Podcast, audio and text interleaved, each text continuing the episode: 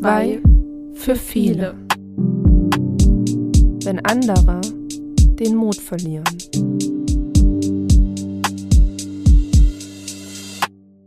Hallo und herzlich willkommen zur Folge 32 unseres Podcasts. Hi Jessie. Hi Saskia. Wie geht's dir denn heute? Gut.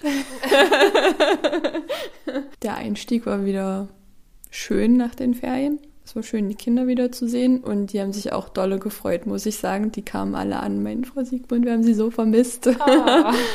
ja, aber es ist natürlich auch stressig. Und bei dir? Ganz okay. Entspannt würde ich jetzt nicht sagen, aber ich habe mir wieder mal vorgenommen als neuen Vorsatz. Also ich nehme mir das ja immer zum neuen Jahr, zum neuen Kalenderjahr. Dann nehme ich mir das nochmal zum neuen Schuljahr vor, dass meine Arbeit ähm, auf Arbeit bleibt und ich nicht von zu Hause aus arbeite. Ich bin gestern leider wieder rückfällig geworden. Es hat nicht so lange funktioniert, weil ich die Einladung rausgeschickt hatte für meinen Elternkind-Nachmittag und für die Ferienangebote und ich meinen Diensthandy nicht ausgemacht habe. Naja, und dann kam eine Nachricht nach der nächsten und da habe ich dann gestern Abend zu Hause noch mal ein bisschen Liste geschrieben etc. Aber ja, Vorsätze sind ja auch teilweise dafür da, sie zu brechen. Und da ich jetzt einmal rückfällig geworden bin, probiere ich es dann mit dem neuen Schuljahr einfach nochmal. Gleich so groß die Zeitspanne, ja. Na, ich bin da sehr realistisch und mache mir da nicht viel vor. Ja, und heute sitzen wir wieder bei dir auf der Couch zu Hause. Ja.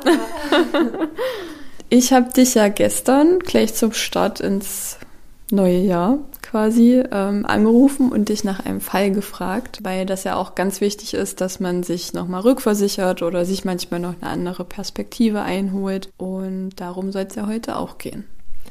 Genau, und letztendlich hat ja auch jeder irgendwo so sein Steckenpferd. Also ich denke oder ich bin mir ziemlich sicher, dass Schulsozialarbeiter schon breit gefächert über alles Bescheid wissen, aber trotzdem, je nachdem, wo man halt einfach mehr drinsteckt oder mehr mit zu tun hat im Schulalltag, ist es dann eher das eigene Steckenpferd.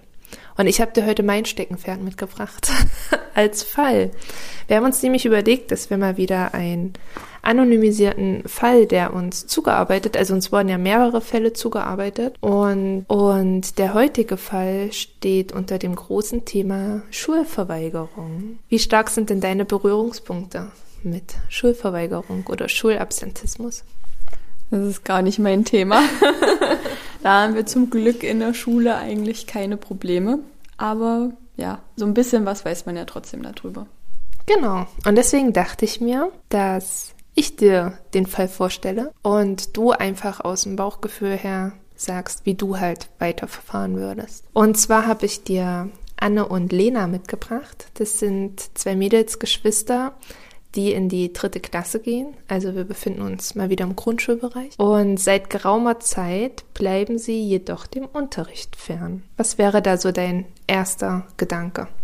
Also es kommt halt auch darauf an, wie groß deine Schule ist. Man muss ja erstmal mitkriegen, dass die Kinder nicht im Unterricht sind. Da hat man ja auch teilweise nicht immer einen Überblick, auch ob sie jetzt entschuldigt sind oder nicht entschuldigt. Das, denke ich mal, wurde dem oder der Schulsozialarbeiterin mitgeteilt dass die unentschuldigt wahrscheinlich fernbleiben. Und dann ist natürlich erster Schritt, die Eltern irgendwie anzurufen oder irgendwie in Kontakt mit denen zu treten.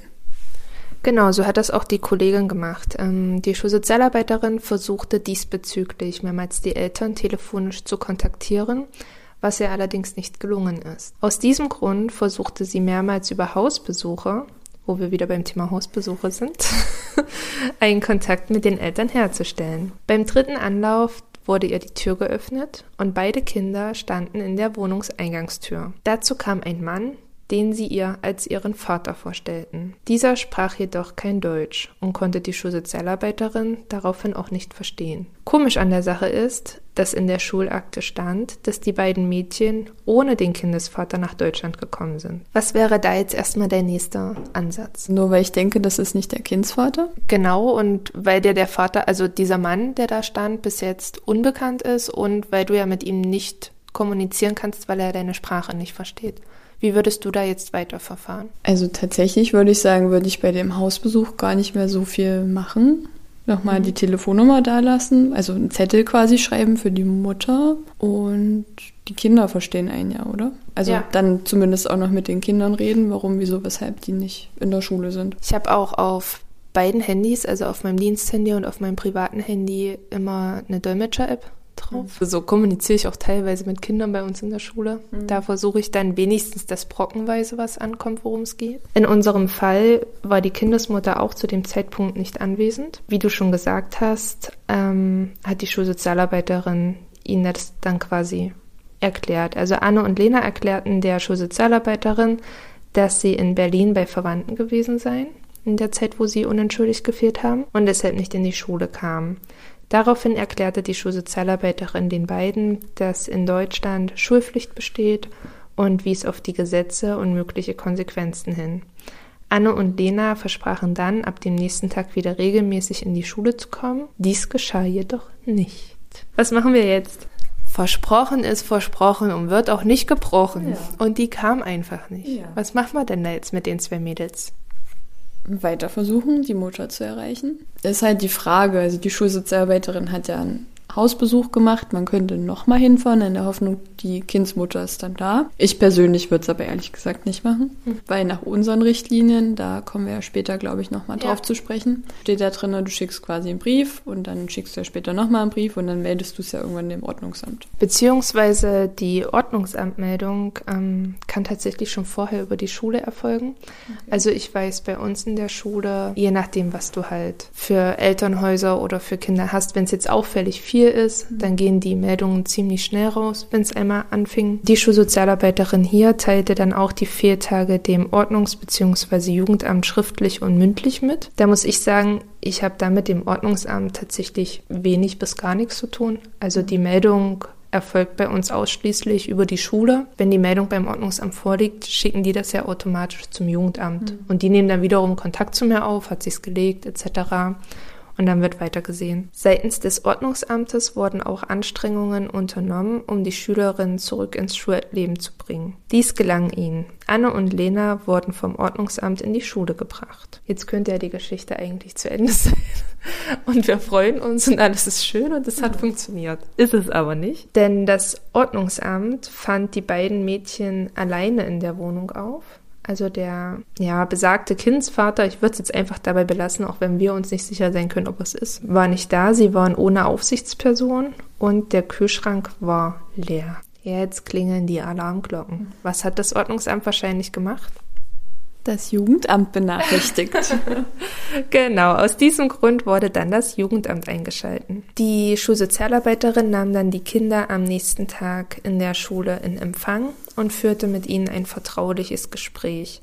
In diesem erzählten Anne und Lena unter anderem von Ängste in die Klasse zu gehen, weil sie vielleicht ausgelacht werden oder die Klassenlehrerin böse auf sie ist. Was macht man da jetzt? Naja, die Kinder begleiten quasi. Also mit der Klassenlehrerin vielleicht nochmal das Gespräch suchen. Eventuell mit der Klasse nochmal das aufgreifen, je nachdem. Und für die beiden Kinder, die es jetzt hier betrifft, in dem Fall Gesprächszeiten einräumen, dass die einfach kommen können, quasi wenn sie Sorgen haben und erzählen. Genau, also die Kollegin berichtete uns auch, dass die Ängste nun durch die Schulsozialarbeiterin aus der Welt geschafft wurden. Sie organisierte ein Einzelgespräch mit der Klassenlehrerin und eine Stunde im Klassenverband. In diesem Gespräch mit der Klasse teilten dann auch ihre Mitschülerinnen Anne und Lena mit, dass sie sich Sorgen gemacht haben und sich freuen, dass sie wieder da sind. Sowas finde ich auch immer ganz wichtig, dieses mhm. gut zureden. Und darauf hin erfolgte dann der Schulbesuch vorerst regelmäßig. Wir hätten das vorerst jetzt auch weglassen können und die Geschichte beenden können. Ist aber leider nicht so. Ich meine, in dem Moment freut man sich ja erstmal, ja, yeah, sie kommen wieder. Mhm. Aber aus meiner Erfahrung ist es dann auch leider meistens so, wenn sich das einmal eingeschlichen hat, ist es ein langer, weiter Weg, bis sich das dann wieder kittet. Nach einem Monat blieben die Schülerinnen dann wieder dem Unterricht fern. Hinzu kam, dass die Schulsozialarbeiterin die Information bekam, dass die Familie in eine andere Stadt ziehen wird und deshalb die Mädchen die Grundschule wechseln werden und sie aktuell nicht mehr besuchen. Diese Information erhielt die Schulsozialarbeiterin aber ausschließlich von Anne und Lena. Die Eltern waren erneut nicht zu erreichen. Das, das sowas ist ja auch immer mhm. meins, ja.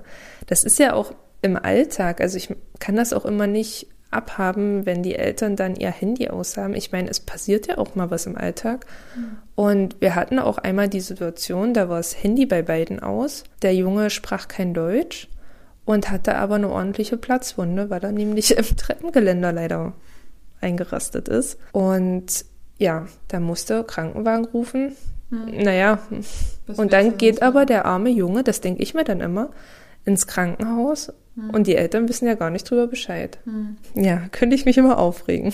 Später meldete sich die Schule aus der anderen Stadt, wo die Mädels hingehen sollten, und forderte die Schulakte der Schülerin an. Über das Ordnungsamt bekam die Schulsozialarbeiterin dann die Information, dass die Familie innerhalb der Stadt und nicht in eine andere Stadt umgezogen sind, da sie sich amtlicherseits nicht in der Stadt abgemeldet haben. In der anderen Schule sind die beiden jedoch nie angekommen. Und nun? Ich frage mich halt, warum die Schulsozialarbeiterin die Information vom Ordnungsamt nochmal gekriegt hat, dass sie nur innerhalb der Stadt umgezogen sind. Eigentlich müsste man es doch am Schulnamen sehen, oder? Ja, und eigentlich auch am Einwohner, also eigentlich würde sich das Einwohnermeldeamt dann melden oder weil halt das Ordnungsamt immer drin war in dem mhm. Fall. Eigentlich sind es nicht mehr deine Schüler, klingt jetzt blöd, aber mhm. ja, dadurch, dass die ja nicht an einer anderen Schule angekommen sind, auch schwierig, dann das Jugendamt einschalten. Genau, so wurde das ja auch gemacht. Die Schulsozialarbeiterin informierte das Jugendamt über die besagten Umstände. Einige Zeit später bekam die Schulsozialarbeiterin über das Jugendamt, aber auch über die Mitschülerinnen der Mädchen mit, dass Anna und Lena noch in der Stadt sind, denn man habe sie auf dem Spielplatz oder in der Stadt gesehen. Also sie sind halt gar nicht weg. Ist es jetzt wieder dein Fall? Wenn die an der anderen Schule angemeldet sind, innerhalb der Stadt, eigentlich nicht. Und wenn die andere Schule keine Schulsozialarbeiterin hat oder keinen Schulsozialarbeiter? Das klingt jetzt blöd, aber ich kann mich ja nicht um fünf Schulen kümmern, die keinen Schulsozialarbeiter haben. Ja, das ist richtig. Wir hatten tatsächlich auch schon mal so einen Fall, ähm, wo allerdings ein Kind von einer anderen Schule zu uns kommen sollte und es bei uns auch nie aufgetaucht ist. Und ich glaube, da ist es dann einfach eine Frage des Engagements mhm. und der Kapazitäten der Schulsozialarbeiterin, sich darum zu kümmern. Die Schulsozialarbeiterkollegin, die uns den Fall geschildert bzw. per Mail geschickt hat, hat dann geschrieben, dass sie versuchte, erneut eine Kontaktaufnahme mit den Eltern durchzuführen, worauf sich am Telefon die Mutter meldete. Sie ist da. Und sie konnte auch ein wenig besser Deutsch als der Kindesvater. Daraufhin klärte sich dann auf, dass die Kindesmutter in den letzten Monaten bei den Verwandten in Berlin gewesen ist, wo ja auch die Mädels zwischendurch mal waren. Und sie quasi die Mädels dem Papa in Obhut gegeben hat, dass er sich darum kümmert und nicht wusste, was mit den Mädchen in der Zeit passiert ist. Sie versicherte der Schulsozialarbeiterin, dass Anna und Lena wieder regelmäßig in die Schule kommen werden und sie sich persönlich darum kümmern wird. Daraufhin kamen die beiden dann auch wieder regelmäßig zur Schule. Und an dieser Stelle endet die Geschichte tatsächlich. es geht nicht weiter. Schulverweigerung, Schulabsentismus konnte entgegengewirkt werden. Stell dir mal vor, du bist Verwandte besuchen. Also ist schon krass, wenn du deine beiden Grundschulkinder nicht mitnimmst, aber du auch nicht weißt, was mit dem passiert in der Zeit. Ruft man da nicht mal an? Na, und vor allen Dingen frage ich mich halt auch immer, du weißt, dass deine Kinder eigentlich in die Schule müssen. Also, dass eine Schulpflicht besteht. Also, wir haben gerade was so Besuch bei verwandten Familien dann in anderen Ländern ist, dass die sich darüber gar nicht bewusst sind. Mhm. Und ja, während der Schulzeit dann manchmal auch einfach äh, zwei Wochen Urlaub bei der Familie in mhm. wo auch immer planen. Aber ich finde es halt trotzdem verrückt. Also, dass die auch nicht ans Telefon gegangen ist, bis, bis sie dann endlich ans Telefon gegangen ist. Aber letztendlich ist alles gut gegangen bei Anne und Lena. Was schätzt du denn, wie viele Schulverweigerer oder Schüler und Schülerinnen mit Schulabsentismus haben wir? Laut, ja, relativ aktuellem Stand. Eine Prozentzahl möchte ich. Corona hat es auf jeden Fall verschlimmert, würde ich sagen. Durch dieses lange Aussetzen von der Präsenzpflicht haben das, glaube ich, einige ausgenutzt und vielleicht auch Gefallen dran gefunden, nicht in die Schule zu gehen. Klingt jetzt blöd, aber 5 Prozent. Fast richtig. Wir liegen aktuell, also laut Stand vom 31.03.23 bei 6,2 Prozent. Das hat das deutsche Schulportal der Robert Bosch Stiftung herausgegeben. Was glaubst du denn, was es so für Gründe gibt? Nicht in die Schule gehen zu wollen oder zu können. Ich meine, Anno und Lena haben uns ja jetzt einen Grund quasi mit, oder zwei Gründe vielmehr gezeigt. Haben Sie? Haben Sie? Das ist jetzt zwischen den Zeilen lesen. Naja, dass sie am Anfang nicht in der Schule waren, war ja durch diesen Besuch quasi, also von der Familie, Familie ja am Ende hausgemacht sozusagen. Und dann aus Angst. Genau. Weil sie wahrscheinlich so lange gefehlt haben und das halt wussten. Ja, manche trauen sich auch nicht in die Schule, weil sie gemobbt und geärgert werden. Oder vielleicht auch, weil sie psychisch krank sind. Ich habe einen Artikel vom Belz Verlag gelesen, online, wegen Digitalisierung und so. und zwar aus der Zeitschrift Pädagogik. Da wurden auch als drei grundlegende Muster die Angst genannt, was du ja jetzt gesagt hast. Ähm, weil letztendlich, klar, die häufigste Reaktionsweise auf Angst ist zu erkennen, okay, es besteht eine Bedrohung und dann mhm. meide ich das. Bestenfalls. Andere gehen dann erst recht drauf mhm. in Konfliktsituationen, aber Meidung. Und wie du schon gesagt hast, durch eventuell Mobbing oder Leistungsdruck. Muss ich so an mich auch früher zurückdenken. Da hat man doch früh ab und an mal Bauchschmerzen gehabt, weil eine mhm. wichtige Mathe-Klausur bevorstand oder ein Geschichtstest, für den man nicht gelernt hat. Aber letztendlich dann auch halt vor Versagungsängsten. Ängste können aber auch im Rahmen der Familie aufzufinden sein, also im Sinne von Trennungsangst. Das haben wir ganz häufig bei Hauskindern, also quasi bei Kindern, die vorher keine Kita besucht haben und die ja wirklich 24-7 mit Mama und Papa zusammen sind und dann halt plötzlich in der Einrichtung, Mama und Papa sind nicht mehr da und sich halt einfach da von den Eltern zu trennen, ist schwierig und kann dann auch, wenn man es nicht gut begleitet und auch die Unterstützung von den Eltern hat und die dahinter stehen, zu Schulverweigerung führen. Dann, wie bei Anne und Lena, das war der zweite Grund, auf den ich anspielen wollte, das Zurückhalten durch die Eltern. Also jetzt in dem Fall war es halt, ja, sich wahrscheinlich nicht bewusst sein, es gibt eine Schulpflicht. Gerade im Grundschulbereich finde ich, ist das ganz, ganz typisch, dass halt die Eltern da eine große Rolle spielen.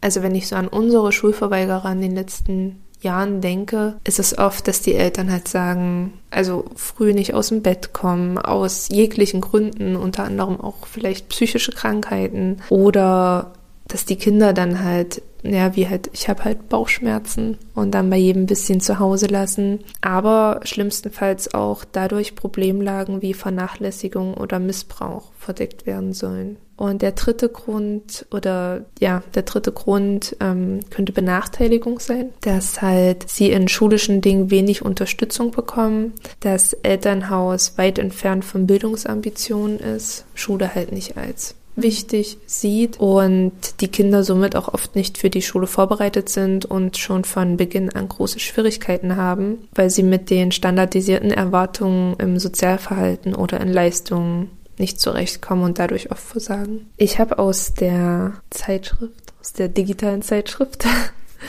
auch noch ein paar Zahlen und Hintergründe rausgesucht. Was vermutest du denn, wie Schulverweigerung oftmals beginnt? Was sind so die Anfänge? Mm, na, wenn ich so ein bisschen auf unsere Kinder gucke, ist es ganz oft, finde ich, dass die da sind, aber dann ganz oft nach einer Stunde schon kommen, ich habe heute so Bauchschmerzen mhm. oder ich habe Kopfschmerzen, können wir nicht die Mama anrufen? Und dann halt so quasi abgeholt werden und dann merken, hm, das funktioniert ja. Ja, und dann versuchen sie es ja immer wieder. Ja. Und schwänzen ja quasi dadurch die Schule mehr oder weniger. Und bei den größeren ist es, glaube ich, ganz oft, dass du einfach die Stunden am Rand, also am Anfang oder am Ende dann schwänzt, dann vielleicht auch bestimmte Fächer, dann tageweise und dann kommst du gar nicht mehr. Das sind die sogenannten Eckstundenschwänzer. Finde ich total cool, das Wort Mhm. Eckstundenschwänze. Das sind tatsächlich entweder die ersten oder die letzten Stunden. Und oder das Boykottieren bestimmter Fächer und oder Lehrer und Lehrerinnen. Mhm. Also es ist ja nun mal Lehrertyp abhängig oder das Fach liegt mir einfach nicht. Kann ich sehr nachvollziehen. Ähm, tatsächlich beginnen die ersten Schulverweigerer teilweise schon in der Grundschule, was wir beide, glaube ich, auch bestätigen können, so vom Hören sagen, was man halt so mitbekommt oder aus eigenen Erfahrungen. Und die aktive Schulverweigerung Verweigerung setzt statistisch etwa im Alter von zwölf Jahren ein, quasi nach uns, die Sinnflut dann ab der weiterführenden Schule. Aber da wäre es interessant, äh, da hättest du nochmal Zahlen raussuchen müssen. Ich weiß gar nicht, ob es sowas gibt.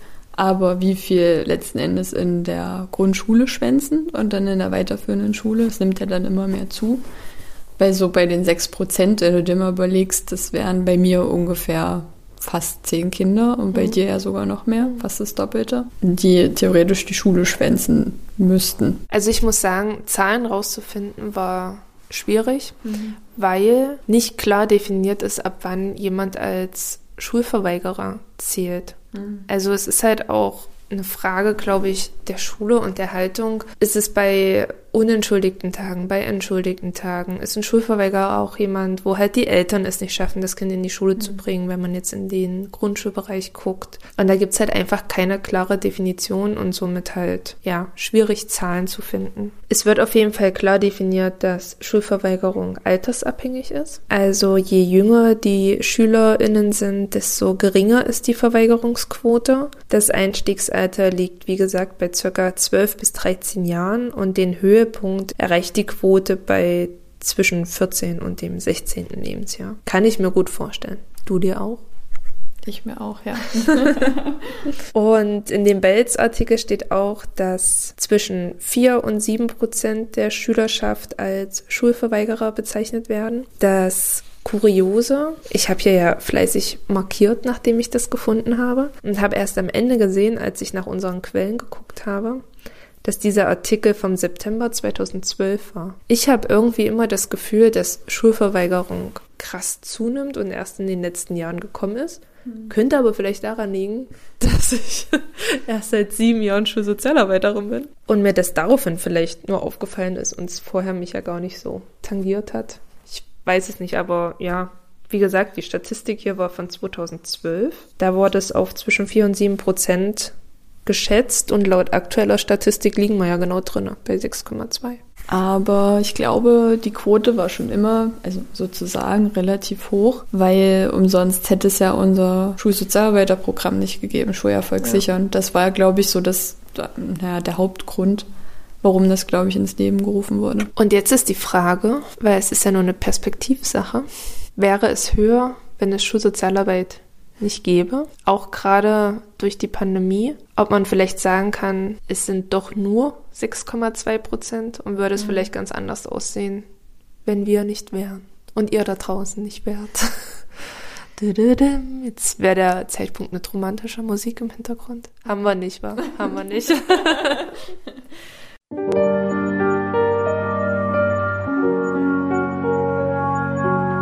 Aber das könnte ich mir schon vorstellen. Ich meine, wenn wir bei Arbeitskreisen immer hören, was die anderen so leisten an den Schulen. Manche Schulverweigerer brauchen ja auch intensive Begleitung, gerade wenn die Schulangst haben, was Lehrer ja gar nicht leisten können. Sich dann mit einem Schüler fünf Stunden hinzusetzen und dem gut zuzureden. So den einen oder anderen kann man da, glaube ich, schon retten. Aber ich meine, wir wollen ja auch unseren Beruf rechtfertigen. Also von daher. Was glaubst du denn, wer mehr verweigert? Die Mädels oder die Jungs? Jetzt ohne das irgendwie ähm, kritisch im Sinne des Genderns zu sehen. Aber was wäre so dein Bauchgefühl? Frag mich nicht warum, aber ich tendiere eher zu Jungs. Also es ist tatsächlich, dass Mädchen und Jungen etwa gleichermaßen die Schule verweigern, aber zum Schulabsentismus, also zur völligen Verweigerung, ist es tatsächlich statistisch, dass die Jungs überrepräsentiert sind. Wäre mal spannend, die Gründe zu erörtern. Tja, je höher die soziale Kontrolle durch die Eltern und Lehrkräfte ist, desto weniger oft wird die Schule geschwänzt. Also sind wir wieder bei der Sache mit dem Elternhaus. Wenn die da eng dahinter stehen, dann kann das gut werden. Es gibt ja zwei Formen von Schulverweigerung. Einmal die aktive und einmal die passive. Magst du unseren Zuhörer und Zuhörerinnen mal erklären, wo der Unterschied darin liegt? Gerne. die Kurzzusammenfassung. Aktive Schulverweigerung ist, wenn man der Schule völlig fern bleibt quasi, also wiederholt und oder über einen längeren Zeitraum hinweg unentschuldigt in der Schule fehlt. Oder als aktive Schulverweigerung zählt auch, dass man anwesend ist, körperlich, aber den Unterricht stört durch verschiedene Äußerungen. Und passive Schulverweigerung ist, wenn man in der Schule ist, aber sich überhaupt nicht am Unterrichtsgeschehen beteiligt. Also man ist zwar da, aber mehr halt auch nicht. Oder dazu zählt auch, dass die Kinder und Jugendlichen der Schule entschuldigt fernbleiben, aber in einem Maße, was über die Krankheiten, sage ich mal, hinausgeht. Was ist deine Quelle der Definition? Die ESF Regiestelle, Servicestelle Jugend Sozialarbeit. Genau, aus dem Programm Die zweite Chance, Schulverweigerung. Das ist ein Programm, da ist auch so eine Checklist noch mit angehangen, wo man quasi den Schüler und alles, was dazugehört, einschätzen soll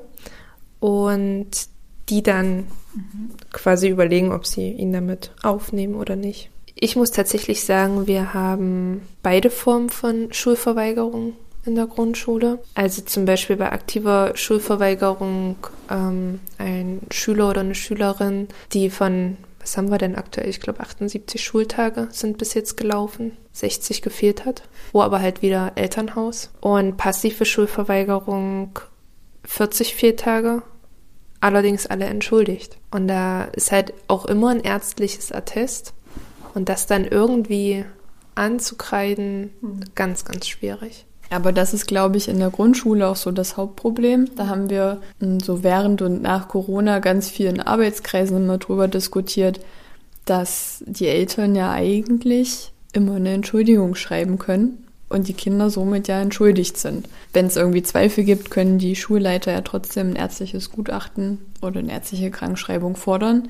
Aber prinzipiell ist es, glaube ich, sehr schwierig, eigentlich unentschuldigte Fehltage in der Grundschule zu haben. Naja, und gerade was das halt dann auch alles drumherum angeht. Also angenommen, wir haben einen Schüler oder eine Schülerin, unentschuldigte Fehltage in gewissem Ausmaß. Was kannst du machen, außer versuchen, Kontakt aufzunehmen. Mhm. Das wäre halt die Ordnungsmaßnahme. Da gibt es dann Ordnungsgeld, wo dann aber wieder die Frage ist, ob die Eltern das bezahlen können. Und das Kind kommt ja letztendlich dann trotzdem nicht in die Schule. Mhm. Also es ist, ich bin auch immer kein Fan von den Ordnungsgeldern. Ich meine, ich verstehe das und bei einigen funktioniert das auch. Aber letztendlich können es nicht alle zahlen und ich weiß nicht, inwiefern dem Kind dann damit geholfen ist. Mhm. Ähm, ich habe jetzt vor mir liegen ein Leitfaden zum Umgang mit Schulverweigerung bei unentschuldigtem Fehlen. Der ist auch vom Runderlass der Ministerkonferenz vom 14.01.2015. Ja, den können wir ja einfach mal ganz kurz als Fahrplan vorstellen. Was machen wir denn? Du hast ja nun vorhin schon ganz viel erzählt. Als erstes wird versucht, die Eltern zu benachrichtigen. Das ist ja meistens ein Telefonat. Und wenn man die Eltern erreicht, das Angebot zu einem Beratungsgespräch zu machen. Erreicht man sie nicht, dann schickt man eine erste schriftliche Elterninfo raus als Brief. Wir haben da direkt quasi einen Vordruck, wo man die Eltern nochmal bittet, sich zu melden und wie gesagt die Beratung irgendwie wahrzunehmen. Reagiert die Familie nicht innerhalb von einer Woche, wird die zweite schriftliche Elterninfo rausgeschickt mit Hinweisen auf eine Ordnungswidrigkeit ähm, und dass man das dem Ordnungsamt melden muss und es wird dann eine Frist gesetzt, bis wann sich die Familie zurückmelden sollte, wird dann wieder nicht reagiert. Dann geht die dritte Meldung der Schulverweigerung raus und zwar an das Ordnungsamt und ans Landesschulamt. Und ein Schreiben an die Eltern mit der Mitteilung über diese Meldungen. Ja. Und erscheint der Schüler dann wieder, ist das quasi beendet. Erscheint der Schüler nicht, dann wird weiter regelmäßig ans Ordnungsamt gemeldet. Wie findest du den Leitfaden? Hat ja unser Verein natürlich mitentworfen, deswegen schön. ich kenne den ja nicht anders. Also im Prinzip, seitdem ich hier angefangen habe, gibt's den ja so ähnlich schon. Für mich in der Umsetzung ist es tatsächlich schwierig, weil ja nach dem vierten Schreiben quasi wie gesagt, entweder regelmäßige Meldung ans. Ordnungsamt oder Schülerin erscheint wieder, Schulver äh, Schulverweigerung beendet. Da steht, was mache ich denn jetzt? Ich bin bei Schritt 4 angekommen und die Eltern entscheiden, okay, das Kind kommt jetzt doch. Es kommt zwei Tage oder eine Woche Und dann geht der ganze Spaß von vorne los. Mhm. Also dann verkürzt man, glaube ich, den Weg einfach ähm, und versucht die Eltern anzurufen und wenn da keiner reagiert, dann meldet man es weiter ans Ordnungsamt. Ähm, aber dem Kind ist ja am Ende nicht geholfen. Nee. Das ist ja das große, das große Problem eigentlich an der Sache, aber da können wir letzten Endes ja auch nichts machen. Aber wir können einiges machen als Schule. Was können wir denn alles so machen? Können wir? Können wir. Was denn? naja, das allererste ist, ähm, dass es ein Konzept gibt. Ein Schulkonzept hat nicht jeder ja, tatsächlich. ähm, und in der Konzeption muss festgelegt werden, wie die gesamte Schule das handhabt. Und auch nur weil die Konzeption besteht, heißt es nicht immer, dass jeder Lehrer dementsprechend auch handelt. Ich glaube, das muss auch immer bei Dienstberatungen, wenn man mit der Thematik in der Schule viel zu tun hat, das nochmal aufgearbeitet werden, nochmal erneuert werden und dass das Ganze verbindlich ist. Dann können wir ja Beratungsangebote unsererseits, aber auch externer Kooperationspartner anbieten. Ähm, wir können über das Sanktionen- oder Belohnungssystem nachdenken. Dann kann man noch den Stundenplan anpassen, je nachdem, welche Gründe vorliegen. Wir haben zum Beispiel dann auch nur über eine Grund, äh, Grundbeschulung nachgedacht, dass man halt sagt, okay, dann kommst du erstmal nur drei Stunden, vier Stunden. Muss man aber auch immer schauen, inwiefern das umsetzbar ist. Mit dem Elternhaus gehen die arbeiten, ist eine Betreuung abgesichert, etc. Man kann es über zusätzliche Angebote oder Freizeitangebote machen, weil auch das ja ein Kind stärkt, dass man vielleicht guckt, okay, der spielt ganz pragmatisch jetzt mal Fußball gerne und hat vielleicht in seiner Klasse einen Kumpel, der im Fußballverein ist, dass man da eventuell anknüpft. Dann, wie auch in unserem Fall geschildert, ähm, das Klassenmilieu mit zur Unterstützung heranzieht, dass sie ihn oder sie etwas stärken und halt die enge Zusammenarbeit mit Eltern. Es ist ja also total verständlich, die, was man machen kann, quasi Methoden. Ich hätte das jetzt nur gar nicht so wiedergeben können, weil irgendwie viel ja auch selbstverständlich ist und das machen wir quasi aus dem Bauchgefühl heraus. Und an dieser Stelle möchte ich kurz betonen, dass ich heute diejenige war, die vorbereitet war, recherchiert ja. hat. Ja, großes Lob an dich. Kann ich mir mal auf die Schulter klopfen. ja, aber ich meine nur, ich hätte das jetzt gar nicht so alles aufzählen können, weil ja viel selbstverständlich ist irgendwie für uns und das manchmal krasses zu sehen, was wir eigentlich machen, was mhm. einem gar nicht so bewusst ist am Ende. Was ich tatsächlich auch gelernt habe, ist alles zu dokumentieren. Also jeden Schritt, gerade wenn es um sowas geht, weil wie du schon sagst, wir machen ganz viel. Mhm. Und wenn dich dann aber mal jemand fragt, na, was haben sie denn schon alles unternommen? Naja, ich habe halt eingeladen zum Elterngespräch und sie ist aber nicht gekommen, die Mutti. Aber dass ich vielleicht schon fünfmal über ein halbes Jahr verteilt zum Elterngespräch mhm. eingeladen habe, das geht dann halt immer unter. Du hast ja gesagt, ihr habt ganz viel Schulverweigerung. ganz viel auf einmal würde ich so jetzt also, nicht sagen. So. Aber das Thema ist präsent, ja. Mehr als bei mir. Regelmäßig, sagen wir regelmäßig. Wir sind aber auch eine größere Schule, ja. muss man dazu sagen. Also du hast regelmäßig Berührungspunkte mit Schulverweigerung. Wie gehst du da vor? Also eigentlich so, wie das jetzt ähm, schon beschrieben wurde ich meine, im Schulalltag sind dann halt auch so Ausnahmesituationen, wo du halt instinktiv handeln musst. Also ich habe zum Beispiel auch ähm, ein Kind, das ging halt gar nicht mehr bis zum Schultor. Also da habe ich dann mit der Mutti vereinbart, dass es wichtig ist, dass überhaupt das Kind erstmal zur Schule kommt, also bis zum Tor und ich komme dann runter und hole das Kind. Da war es dann teilweise auch so, dass das Kind, ich sage jetzt auch bewusst das Kind die ganze Zeit, um kein Geschlecht ausmachen zu können, alleine nicht aus dem Auto ausgestiegen ist. Da hat die Mutti, ich habe dann den Ranzen genommen und die Mutti hat dann das Kind rausgezogen tatsächlich, aber wirklich Hut ab an die Mama, die hat da sehr Unterstützung mit. Ich meine, sie hätte auch sagen können, ich mhm. fahre wieder. Ja, und dann war es halt wirklich so, dass wir gesagt haben, okay, rein in die Schule, Tür zu und die Mama soll gehen. Und dann hatte ich es ähm, eine Zeit lang, dass ich mit dem Kind vier Stunden in der Schule gesessen habe. Also ich habe mir dann schon, wenn ich wusste, okay, es kommt heute, die Mutti hat mich dann immer schon angerufen, wir stehen unten, dann habe ich schon meinen Rucksack, mir ein paar Unterlagen äh, genommen, dass quasi das Kind beaufsichtigt wurde im Schulgebäude, weil wir halt auch ein großes Schulgebäude haben. und ich nebenbei aber arbeiten konnte. Also einfach nur als Aufsicht und halt immer wieder währenddessen versucht habe, gut zuzureden. Wir können auch hier unten jetzt erstmal irgendwas über Spiele, dann versuche ich das immer. Ja, das ging zwei Wochen. Ähm, wir haben auch eine Zeit lang draußen verbracht, da ging es gar nicht bis in die Schule rein.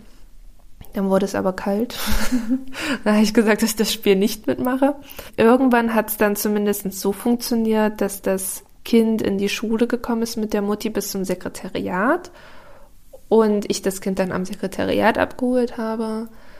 Der nächste Schritt war dann, dass das Kind bis zu mir zum Büro kam und da dann, was dabei ähm, ganz bewundernswert war, war, dass das wirklich immer nur eine Stunde oder zwei Stunden brauchte, um anzukommen. Mhm. Und dann ist es in Unterricht gegangen, als wäre nichts gewesen, als das war. Ich habe dann immer gefragt, na, gehst du jetzt in Unterricht oder es wäre halt schön, ich bringe dich etc. Ja, nee, ich gehe alleine, alles gut. Und dreht sich um und geht halt. Ähm, ich hatte auch den Fall, dass das Kind fünf Stunden bei mir vom Büro geschlafen hat. Das war auch, aber es war halt wichtig, dass es erstmal in der Schule ist. Mhm. Und wie du dann halt damit umgehst, ich meine, das war halt mal ein Tag.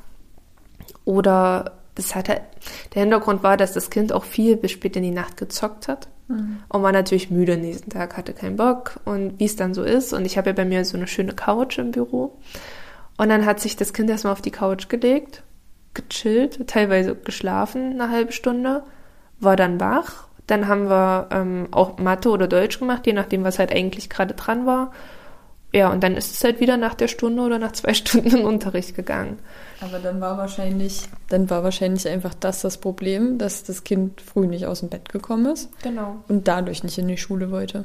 Genau. Oder halt dann auch fächerbezogen, war mhm. auch teilweise. Ich meine, dem Kind fällt es auch schwer, was so Unterrichtsstoff angeht ähm, und hat halt einfach dann große Lücken gehabt, ja, die aufgearbeitet werden mussten. Und toi, toi, toi. Ich meine, es gibt immer mal Rückfälle. Also es ist ja immer mal wieder passiert, dass mal ein Tag schlecht war. Aber seit letztem Jahr, Anfang Dezember, Mitte Dezember, ohne Probleme, kommt gar nicht mehr zu mir früh, geht in Unterricht rein. Wir hatten uns erst jetzt die Tage wieder gesehen. Ja, es läuft. Es ist ein langer Weg, es ist ein intensiver Weg, aber letztendlich hat er sich bewährt. Hm, und vor allem auch nach den Ferien, dass er da jetzt nicht ja, nochmal kam, ja. habe ich mir so gedacht. Und für alle, die zuhören und denken, ach naja, das passiert ja nur bei dir an der Schule. Nein, passiert nicht. Wir haben das öfter jetzt schon bei kollegialen Fallberatungen gehört, dass äh, das doch relativ häufig vorkommt, dass Schulverweigerer einfach vor allem die, die aus Angst halt nicht zur Schule kommen, ganz, ganz viel Einzelbegleitung brauchen. Ja. Und halt auch wirklich intensiver Einzelbegleitung. Die brauchen erstmal einen Anker, an dem sie sich klammern können. Und wie du vorhin schon gesagt hast, eine Lehrerin hat halt dafür nicht die Kapazitäten. Mhm. Das ist, und dann bin ich halt der Anker. Und dann denke ich mir aber heute, du hast es geschafft, dass dieses eine Kind regelmäßig wieder und gerne zur Schule kommt. Es mhm. hat keine Angst mehr, ist da, ja, das ist so noch die kleine Erfolgsgeschichte vielleicht am Ende. Und apropos Ende. Jesse, ich gucke jetzt hier mal auf die Minuten. Und es ist eine ganz schön lange Folge. Und ich würde an dieser Stelle dann auch den Cut jetzt machen. Es ist ein sehr umfangreiches Thema, keine Frage. Und ich finde, wenn man von Schulverweigerung spricht, das hört sich halt ohne Praxisbeispiele immer so, so labidar an. Aber mhm. wie viel Arbeit halt wirklich nur an diesem Thema hängt Schulverweigerung und wir diskutieren immer noch drüber, ob Schulsozialarbeit notwendig ist. Vielleicht ist das mal eine Folge, die sich der ein oder andere Politiker oder die ein oder andere Politikerin mal anhören sollte, ähm, was das eigentlich bedeutet. Und es ist nur ein Thema von dem, was wir schulisch leisten. Möchtest du noch was sagen? Vielleicht wird ja dann mal die Frage geklärt, was wir denn eigentlich machen. Ja. ja. Ja, wahrscheinlich äh, kann einem das auch wieder negativ ausgelegt werden. Aber wir haben ein Kind gerettet an einer Schule. Es werden viele Kinder an anderen Schulen das Gleiche erleben dürfen. Und in diesem Sinne verabschiede, verabschiede ich uns mit einem Ciao Kakao.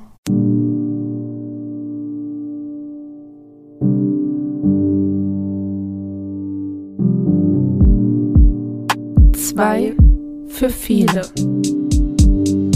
Dieser Podcast könnte wichtig sein.